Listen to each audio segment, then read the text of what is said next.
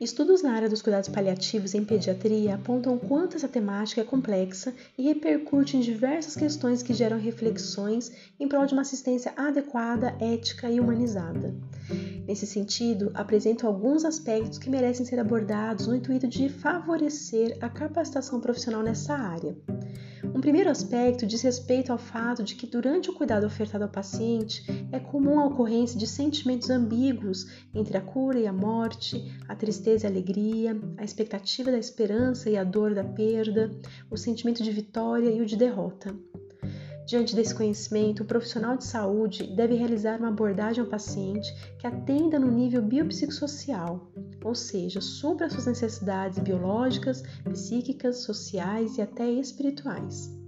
O profissional de saúde que atue na assistência de cuidados paliativos pediátricos deve obedecer alguns critérios que foram estabelecidos pela Organização Mundial da Saúde no ano de 2006 e que se referem ao ato de cuidar da mente, do corpo e do espírito do paciente, iniciar o cuidado imediatamente no momento do diagnóstico, aplicar o cuidado multidisciplinar junto à família e com os recursos disponíveis na comunidade.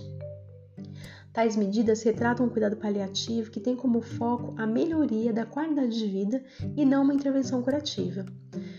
Outra questão que merece ser abordada diz respeito às condições crônicas complexas, que são representadas pela presença de qualquer doença cuja durabilidade mínima seja de um ano, exceto nos casos em que ocorrer a morte devido a um desfecho anterior.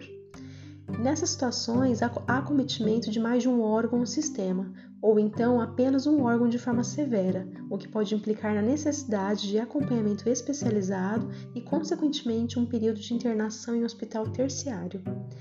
É importante abordarmos essa relação entre as doenças crônicas e os cuidados paliativos, pois as condições crônicas complexas se tornam cada dia mais frequentes nas unidades de saúde. É importante destacar que grande parte das crianças que apresentam doenças crônicas podem vivenciar riscos de vida agudos e condições limitadoras de vida. As doenças com risco de vida são consideradas doenças que podem reduzir a expectativa de vida, já as condições limitadoras de vida são caracterizadas como as condições de saúde que não implicam em esperança de cura e que podem desencadear a morte precoce. Além disso, cabe ressaltar que toda assistência do cuidado paliativo a esta criança deverá ocorrer por uma equipe multidisciplinar, ou seja, é preciso que seja proporcionado à criança diferentes visões e formas de atuação em prol de um cuidado de qualidade.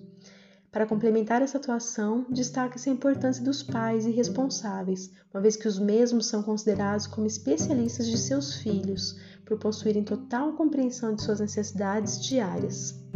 Portanto, destaco aqui a importância da reflexão de vários aspectos que devem nortear a assistência durante a oferta do cuidado paliativo em pediatria. Este foi nosso podcast de hoje. Até a próxima!